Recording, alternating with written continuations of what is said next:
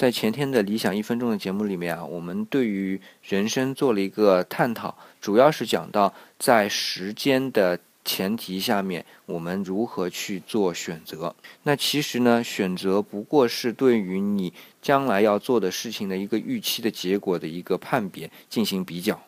其实啊，这种比较是很困难的，因为预期嘛，它会存在很多的不确定性。有些人呢，他就会平衡利弊。